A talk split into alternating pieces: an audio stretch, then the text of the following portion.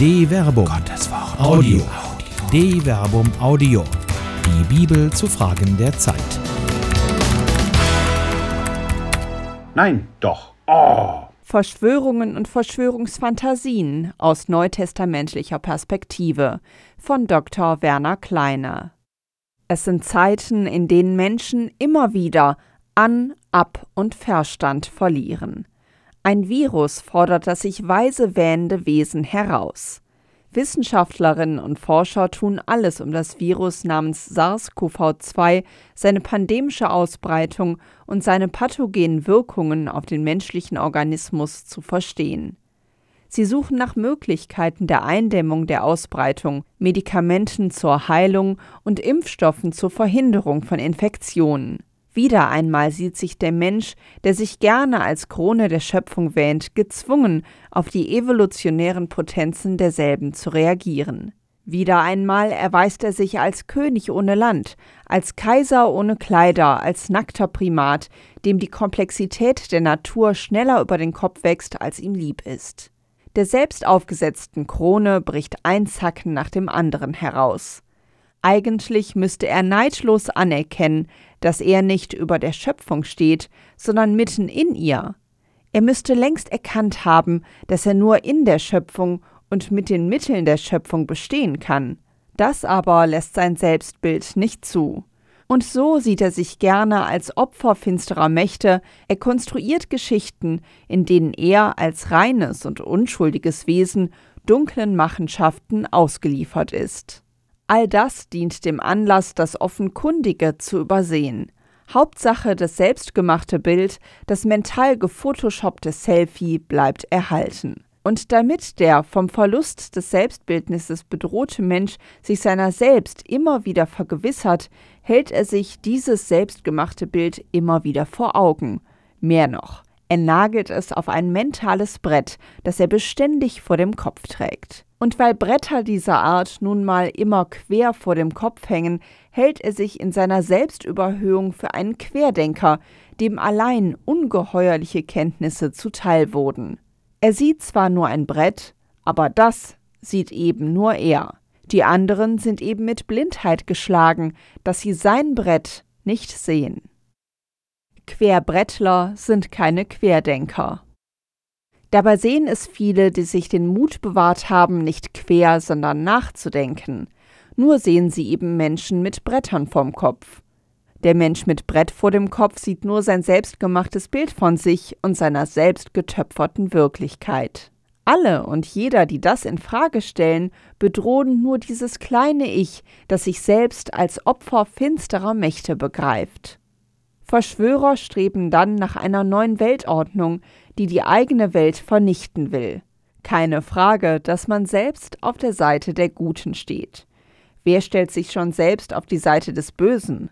Und selbst wenn man wie Martin Heidegger, der, obwohl Schüler des jüdischen Gelehrten Edmund Husserl und Freund des mit einer Jüdin verheirateten Karl Jaspers und Geliebter der jungen Jüdin Hannah Arendt, in die NSDAP eintrat und sich auf den Antisemitismus der Nationalsozialisten einließ, bei der ihm eigenen Denkkraft den eigenen Lebensirrtum zu erkennen und, wenn auch spät, zu bekennen imstande sein müsste, finden selbst hochintellektuelle Persönlichkeiten immer noch ein Brettchen, das das eigene Brett vor dem Kopf stabilisiert. Statt sich der eigenen Schuld und dem eigenen Versagen zu stellen, erklärte Heidegger sich selbst zu einem verführten Opfer der Nationalsozialisten und stellte dem Schriftsteller Ernst Jünger gegenüber sogar fest, er werde sich erst dann für seine Nazi-Vergangenheit entschuldigen, wenn zuvor Hitler wieder auferstehen und sich bei ihm entschuldigen würde. Querbrettler sind halt immer Opfer, vorzugsweise Opfer von Verschwörungen. Was man sich da freilich zusammenfantasiert, angefangen von QAnon über die Chip-Taktik eines Bill Gates und natürlich immer wieder das Weltjudentum, das in Personen wie George Soros oder den Rothschilds kulminiert, ist zwar bar jeder objektiver Belegung, das stört aber Querbrettler nicht, deren Erkenntnishorizont eben selbst bei herausragenden intellektuellen Fähigkeiten durch das Brett vor dem Kopf beschränkt ist. Es zählt eben nur, was man dort sehen kann, und das ist nicht viel. Jede Horizonterweiterung hingegen bedeutet eine Gefahr. Man versuche einmal jemanden das Brett vom Kopf zu reißen. Das verursacht Wunden und Schmerzen. Das will man doch nicht. Lieber bleibt man da im eigenen gedanklichen Käfig, den man sich ja noch selbst zurechtgezimmert hat, gefangen. Es ist in der Regel rational nicht möglich, Verschwörungsfantasten von der Realität zu überzeugen. Darin ähneln sie Menschen mit Wahnvorstellungen. Das bedeutet, dass jede und jeder, der nur ansatzweise daran geht, Löcher in die Bretter vor den Köpfen zu bohren, Teil der Verschwörungserzählung wird. Das System ist in sich konsistent. Hier die Guten, die anderen sind die Bösen, und das Böse gehört vernichtet. Die Welt ist einfach, zweidimensional und horizontarm, und man selbst ist immer das arme Opfer. Dabei ist, sich als Opfer zu definieren, ein Bestreiten dessen, was uns zu Menschen macht. Der Mensch selbst ist das Wesen, das die göttliche Fähigkeit der Erkenntnis von Gut und Böse erlangt hat. Vergleiche Genesis Kapitel 3, Vers 22. Dadurch ist er ermächtigt, sein eigenes Leben mündig und erwachsen zu gestalten, so wie es der Autor des Hebräerbriefes von der adressierten Gemeinde verlangt. Obwohl ihr der Zeit nach schon Lehrer sein müsstet, braucht ihr von neuem einen, der euch in den Anfangsgründen der Worte Gottes unterweist. Und ihr seid solche geworden, die Milch nötig haben, nicht feste Speise. Denn jeder, der noch mit Milch genährt wird, ist unerfahren im richtigen Reden. Er ist ja ein unmündiges Kind. Feste Speise aber ist für Erwachsene, deren Sinne durch Gebrauch geübt sind, Gut und Böse zu unterscheiden. Hebräer Kapitel 5, Vers 12 bis 14. Der Mensch ist ermächtigt. Der Mensch selbst ist also nie Opfer des Bösen oder einfach der Umstände. Er ist an sich auch weder gut oder böse. Er trägt die göttliche Erkenntnisfähigkeit von Gut und Böse in sich und die Potenz, aus der Erkenntnis Handlungen abzuleiten. In diesem Sinn ist der Mensch ein ermächtigtes Wesen. Er sieht sich den Herausforderungen des Lebens gegen ausgesetzt. Aber er hat die Fähigkeit, diesen Herausforderungen mit Verstand und Tatkraft zu begegnen. Wer sich hier vorschnell zum Opfer stilisiert und in dieser Selbstviktimisierung Verschwörungserzählungen hingibt, verzwergt sich nicht nur selbst, mit allzu oft gleichzeitig einhergehenden Vernichtungsfantasien den eingebildeten Bedrohern gegenüber, die man in der Geschichte der Menschheit immer wieder tot und unheilbringend Wirklichkeit werden ließ. Es reicht deshalb nicht, ängstlichen Querbrettlern zuzuhören und Verschwörungsphantasmen damit abzutun, es würde sich hier nur um ein Minderheitenphänomen handeln. Die Geschichte der Menschheit zeigt immer wieder, welch destruktive Kraft solchen Verschwörungserzählungen innewohnt. Ein fiktiver Brief eines Priesterkönigs Johannes beschleunigt den zweiten Kreuzzug. Die gefälschten Protokolle der Weisen von Zion beflügeln einen Antisemitismus, der seinen Höhepunkt in den Vernichtungslagern von Auschwitz findet, bis heute aber wirksam ist und nicht zuletzt in diversen Verschwörungsphantasmen zur Erklärung der Corona-Pandemie fröhlich Urständ feiert, die dann als Werk des Weltjudentums, was auch immer das sein soll, erscheint.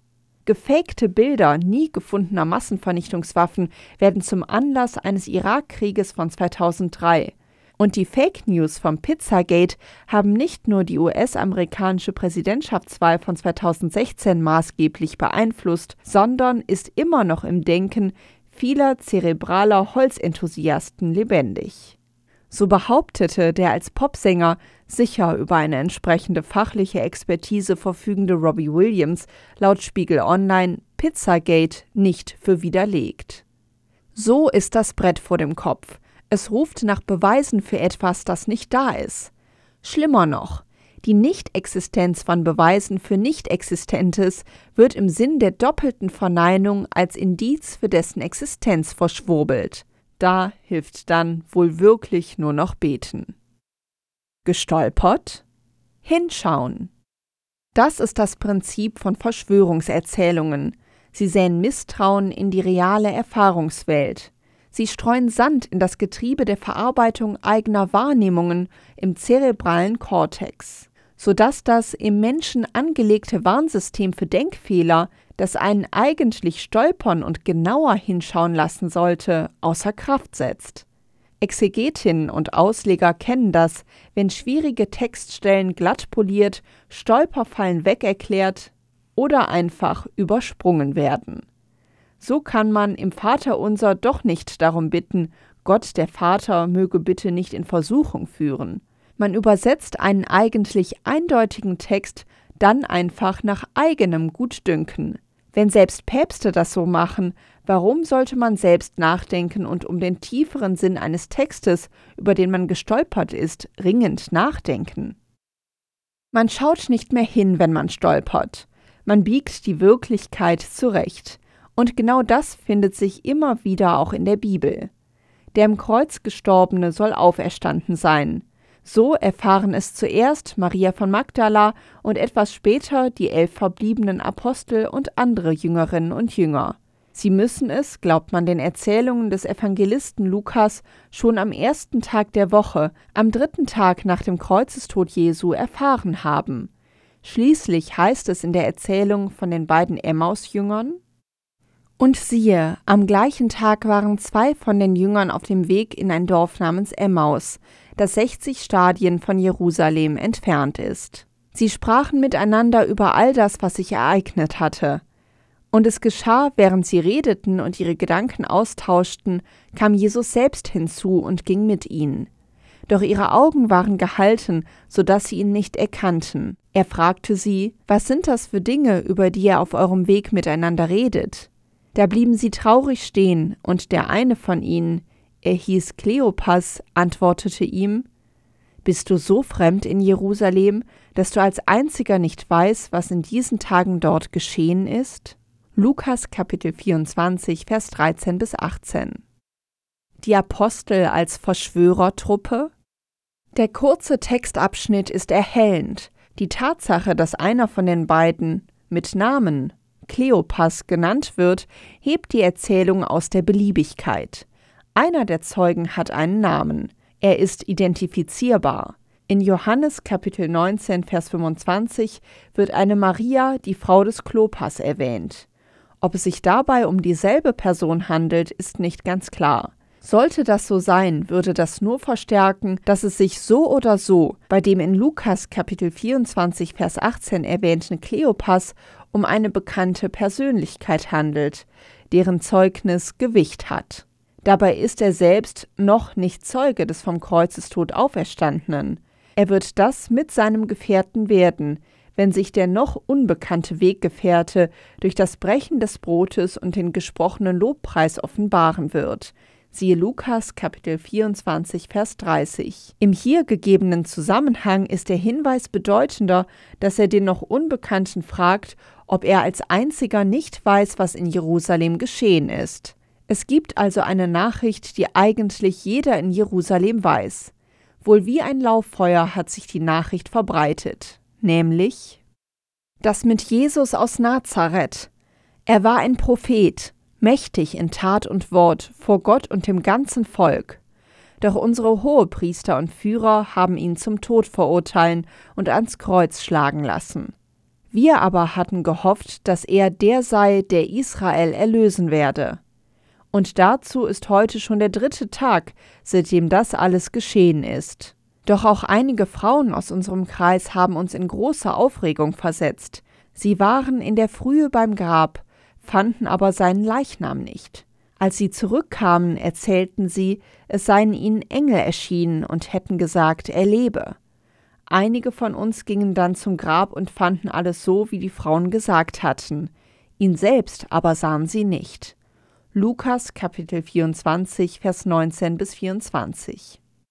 Es liegt also nahe, dass eine solch sensationelle Nachricht, die Auferstehung eines Gekreuzigten, auch die Gegner des Gekreuzigten, insbesondere jene, die seinen Tod betrieben haben, erreicht. Auch ihrem Handeln liegt schließlich ein verschwörerisches Konzept zugrunde, das sich in einem Satz zusammenfassen lässt. Es ist besser für euch, wenn ein einziger Mensch für das Volk stirbt, als wenn das ganze Volk zugrunde geht. Johannes Kapitel 11, Vers 50. Wie werden sie reagiert haben, als sich die Nachricht von der Auferstehung des Gekreuzigten verbreitete? Sie werden es für ein Gerücht gehalten haben, eine Fantasie, und werden nach Beweisen für den Unsinn dieses Gerüchtes gesucht haben. Der Beweis schlechthin wäre ein volles Grab gewesen. Der Leichnam eines Gekreuzigten sollte Beweis genug für den Unsinn seiner behaupteten Auferstehung sein. Aber das Grab war wohl leer. Was aber beweist die Nichtexistenz eines Leichnams? Erst einmal nichts. Die Begegnung mit dem Auferstandenen ist lebensverändernd. Auch ohne diese Erfahrung bleibt in Ermangelung eines Gegenbeweises das Gerücht virulent. Es braucht also eine plausible Begründung. Wie immer in solchen Fällen wird eine Verschwörung konstatiert und kolportiert, deren Echo noch im Matthäusevangelium zu greifen ist. Noch während die Frauen unterwegs waren, siehe, da kamen einige von den Wächtern in die Stadt und berichteten den Hohepriestern alles, was geschehen war. Diese fassten gemeinsam mit den Ältesten den Beschluss, die Soldaten zu bestechen. Sie gaben ihnen viel Geld und sagten, Erzählt den Leuten, seine Jünger sind bei Nacht gekommen und haben ihn gestohlen, während wir schliefen. Falls der Statthalter davon hört, werden wir ihn beschwichtigen und dafür sorgen, dass ihr nichts zu befürchten habt. Die Soldaten nahmen das Geld und machten alles so, wie man es ihnen gesagt hatte. Und dieses Gerücht verbreitete sich bei den Juden bis heute. Matthäus Kapitel 28, Vers 11 bis 15. Der Fluch der Dialektik. Die Jünger Jesu werden als Verschwörer dargestellt. Das ist ein wirksames Narrativ. Es liegt ja nahe, dass die Jünger den Leichnam einfach entfernen. Allein die Tatsache, dass der Leichnam schon kurz nach der Kreuzigung für ein ehrenvolles Begräbnis zur Verfügung stand, konnte nicht mit rechten Dingen zugegangen sein. Da war doch sicher Bestechung im Spiel. Und überhaupt, was war das für eine Truppe? Waffentragende Fischer aus Galiläa, einer von ihnen soll ja sogar bei der Verhaftung Jesu zum Schwert gegriffen haben. Zwei, die Zebedeus-Söhne, die sich durch ihren feurigen Eifer hervortraten und deshalb selbst von Jesus als Donnersöhne bezeichnet wurden, siehe Markus Kapitel 3, Vers 17, und der eine, der sich nicht zu schade war, für Geld den eigenen Anführer zu verraten. Denen ist doch alles zuzutrauen. Für Geld machen die wohl alles. Sie werden wohl ihren Profit aus der sogenannten Auferstehung schlagen wollen, wenigstens aber weiter Unruhe stiften. Die Tatsache, dass der Evangelist Matthäus etwa um das Jahr 80 nach der Zeitrechnung immer noch auf ein solches Gerücht reagieren und dessen Existenz begründen muss, zeigt einmal mehr, wie langlebig Verschwörungsfantasien sind, insbesondere jene, die Beweise für die Nichtexistenz von Nichtexistentem fordern. Sie zeigt aber noch mehr die Dialektik von Verschwörungsphantasmen. Die entstehen nämlich, indem Personen sich zum Erzählen eines Verschwörungsnarrativs verschwören. Dass der eigentliche Trick, über den Theodor W. Adorno in seinem berühmten Vortrag Aspekte des neuen Rechtsradikalismus bereits 1967 feststellt? Schließlich sollte man die Tricks, von denen ich gesprochen habe, dingfest machen, ihnen sehr drastische Namen geben, sie genau beschreiben, ihre Implikationen beschreiben und gewissermaßen versuchen, dadurch die Massen gegen diese Tricks zu impfen, denn schließlich will niemand ein Dummer sein. Aufklärung tut also Not, und wie notwendig die ist, wird auch Paulus erkannt haben, als er in der korinthischen Gemeinde mit Zweifeln, an der den Verstand herausfordernden Behauptung, der Gekreuzigte sei auferstanden, konfrontiert wird. Wie aber beweist man bei Nichtexistenz eigener Erfahrungen eine solche These? Mit Zeugen.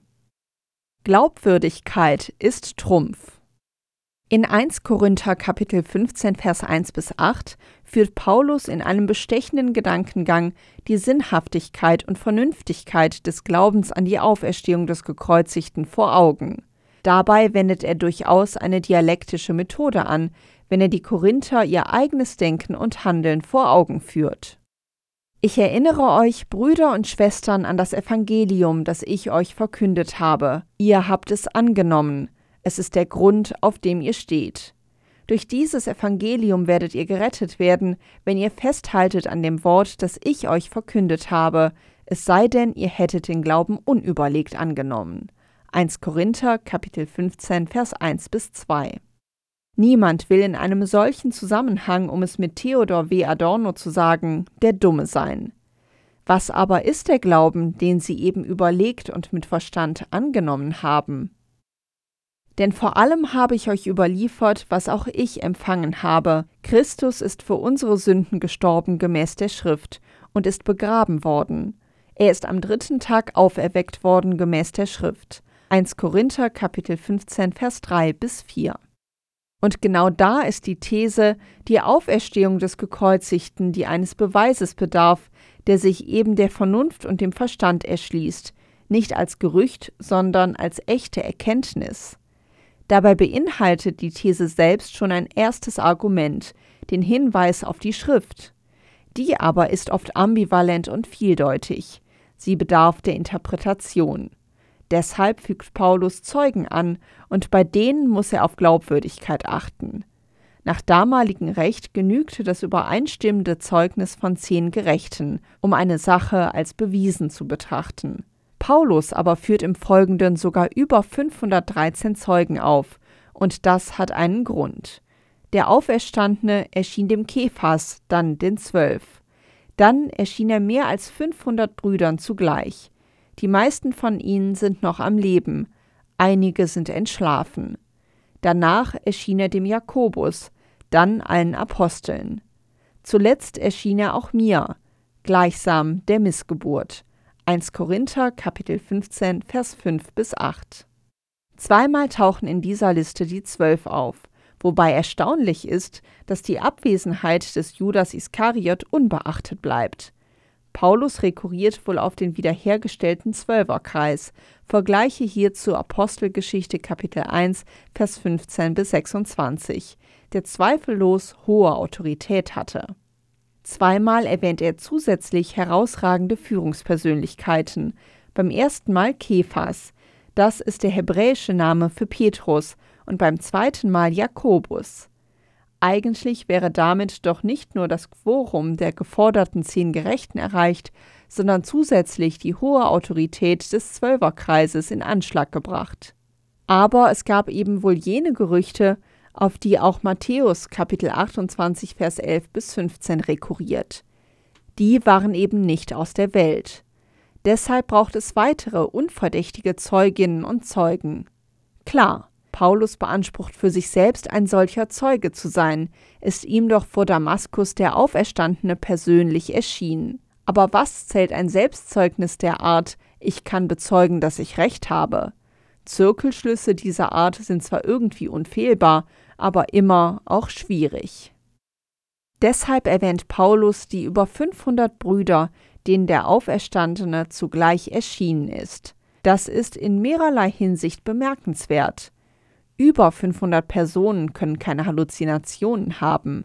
Mehr noch, über 500 Personen können sich nicht verschwören. Irgendjemand würde immer plaudern. Es ist wie mit Ernie aus der Sesamstraße, der vor Stolz platzt, wenn man ihm ein Geheimnis anvertraut. Selbst Kardinäle sind davor ja nicht gefeit. Wie sonst könnte es sein, dass aus dem Konklave des Jahres 2013 berichtet wird, der neu gewählte Papst Franziskus habe in der Tränenkammer gesagt, die Zeit der Karnevaliade sei vorbei. Nicht nur, dass aus einem Konklave eigentlich nichts nach draußen dringen sollte, es gibt auch viele authentische und kardinalsverbürgte Varianten dieser Begebenheit, bis hin zu der Erklärung, diese Szene habe es nie gegeben. Man merkt also, wie bedeutsam die Erwähnung der über 500 Brüder bei Paulus ist, von denen eben einige zwar schon gestorben, die meisten aber noch am Leben sind. Für Paulus ist klar, wenn ihr mir nicht glaubt und auch nicht den Zwölfen, die durch eine Verschwörungserzählung belastet sind, dann fragt eben die von den über 500 Brüdern, die durch die schiere Masse neutral und glaubwürdig sind. Bei einer solchen Menge Personen könnte es nicht geheim bleiben, wenn es verschwörerische Absprachen gäbe. Aufgeflogen. Das allein vergessen viele Querbrettler und Verschwörungserzählerinnen gerne.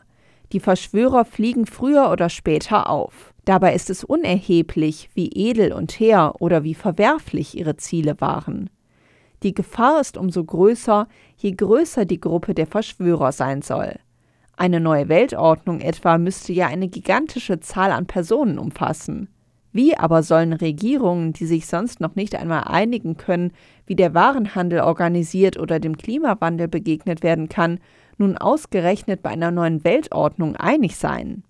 Aber klar, wenn die eigene Weltsicht schon wenige Zentimeter vor dem frontalen Stirnlappen auf Holz trifft, ist natürlich alles möglich. Selbst der Tod Jesu soll ja arrangiert gewesen sein. War dieser Judas Iskariot wirklich ein schnöder Verräter, der zur eigenen Bereicherung seinen Herrn an die Gegner verrät und ihn so dem Tod überliefert? Die Synoptiker jedenfalls lassen kein gutes Haar an ihm. Übereinstimmend sehen sie ihn negativ als Prodotes, als Verräter. Vergleiche Lukas Kapitel 6, Vers 16. Dabei ist bei den Synoptikern völlig unklar, wodurch sein Verrat motiviert ist. Judas Iskariot, einer der zwölf, ging zu den Hohepriestern. Er wollte Jesus an sie ausliefern. Als sie das hörten, freuten sie sich und versprachen, ihm Geld dafür zu geben. Von da an suchte er nach einer günstigen Gelegenheit, ihn auszuliefern. Markus Kapitel 14, Vers 10 bis 11. Judas verlangt nichts für den Verrat, Erst die Hohenpriester bieten ihm etwas an. Was steckt dahinter? Tatsächlich scheint der Plan des Judas Iskariot schon vor seiner Vollendung aufgeflogen zu sein. Noch am Tisch des letzten Abendmahles wird Jesus ihn auffliegen lassen. Was aber war das Ziel des Judas, eines Mannes, der offenkundig in besonderer Weise das Vertrauen Jesu besaß und nicht nur die Kasse der Bewegung verwaltete, Vergleiche Johannes Kapitel 12, Vers 6, sondern beim letzten Mal offenkundig auch den Ehrenplatz des engsten Vertrauten einnahmen. Es war üblich, dass man zu Tisch lag, und zwar auf dem linken Arm, um sich mit der rechten Essen und Becher nehmen zu können. Laut Johannes Kapitel 13, Vers 23 lag an der Seite Jesu, also rechts, der Jünger, den Jesus liebt. Gleichzeitig betonen die Evangelisten, dass der Verräter daran zu erkennen ist, dass er gleichzeitig mit Jesus sein Brot eintaucht. Vergleiche Markus Kapitel 14 Vers 20 sowie Johannes Kapitel 13 Vers 26. Das geht nur, wenn Judas auf der linken Seite Jesu lag, und das ist, weil man dem dort liegenden wehrlos den Rücken zuwendet, der Ehrenplatz des engsten Vertrauens. Ist es möglich, dass ein so enger Vertrauter einen Verrat begeht? Dialektisches bleibt ambivalent. Amos Oz, der große israelische Schriftsteller, spürt diese Ambivalenz und gibt ihr Raum. Er erzählt eine mögliche Variante, der zufolge Judas seinem engen Freund Jesus einflüstert, Gott werde ihn aus dem Tod retten. Mehr noch, ihn selbst vom Kreuz holen. Wie sehr hat er dann wohl gelitten, als Jesus am Kreuz stirbt und in diesem persönlichen Scheitern dann die eigentliche Auferstehung nicht mehr erfahren. Das ist eine denkbare Variante. Eine andere vertritt der Autor dieses Beitrags, der in Judas einen Eiferer sieht, dem das Kommen des Reich Gottes nicht schnell genug geht. Durch den Verrat will er seinen Herrn zwingen, endlich zu handeln. Und tatsächlich, als es zur Verhaftung kommt, stehen die Jünger schwertzückend bereit.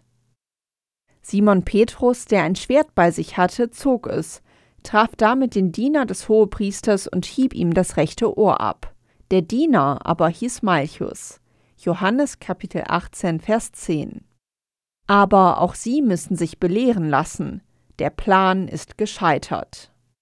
Da sagte Jesus zu Petrus: Steck das Schwert in die Scheide. Der Kelch, den mir der Vater gegeben hat, soll ich ihn nicht trinken? Johannes Kapitel 18, Vers 11. Die Verschwörung der Jünger hinter dem Rücken Jesu flöge dann auf, und es bleibt nur Flucht und Verleugnung. An die Auferstehung des Gekreuzigten kann noch niemand glauben. Eine dritte Variante deutet sich im Johannesevangelium an, wenn Jesus zu Judas sagt, Was du tun willst, das tue bald. Johannes Kapitel 13, Vers 27. Steckt dahinter möglicherweise ein Auftrag Jesu selbst? Das würde zur Darstellung des Johannes passen, nach der Jesus sein Leiden und Sterben in höchster Souveränität gestaltet. Hier wird er nicht gekreuzigt, es scheint vielmehr, als besteige er das Kreuz, an dem er erhöht wird. Im Namen des Herrn klärt auf. Sie sehen, liebe Hörerinnen und Hörer, die Wirklichkeit ist komplex. Selbst die Motive eines Verräters sind ambivalent und vielschichtig. Sollte es sich dabei wirklich um eine plumpe Verschwörung gehandelt haben, sie wäre aufgeflogen, bevor sie zur Vollendung gelangt. Und das leere Grab? Das war wohl wirklich leer. Es bedurfte schon einer Verschwörungserzählung, um Zweifel zu säen. Die Kraft der Zeugen und ihr Lebensbeispiel aber waren stärker. Niemand würde für eine fiktive Idee sein Leben geben, für eine auf echter Erfahrung beruhender Gewissheit schon. Dass die ersten Zeuginnen und Zeugen bei aller menschlichen Schwäche genau hier standhaft waren und auch im Angesicht des Todes nicht umgefallen sind, ist wohl das stärkste Zeugnis für die Echtheit ihrer Erfahrungen. Bis auf den heutigen Tag steht Christinnen und Christen deshalb die alte Verheißung des Auferstandenen vor Augen, die gegen alle Verschwörungsfantasien gilt. Siehe, ich bin mit euch alle Tage bis zum Ende der Welt. Matthäus Kapitel 28, Vers 20. Maulhelden gibt es zu allen Zeiten genug, Trickserinnen auch. Vielleicht reicht es ja schon, manches quer befestigte Brett um 90 Grad zu drehen. Dann wird der Blick schon ein wenig freier und der wahre Horizont kommt wieder in Sicht. Eine Produktion der Medienwerkstatt des katholischen Bildungswerks Wuppertal Solingen-Remscheid. Autor Dr. Werner Kleine. Sprecherin Jana Turek.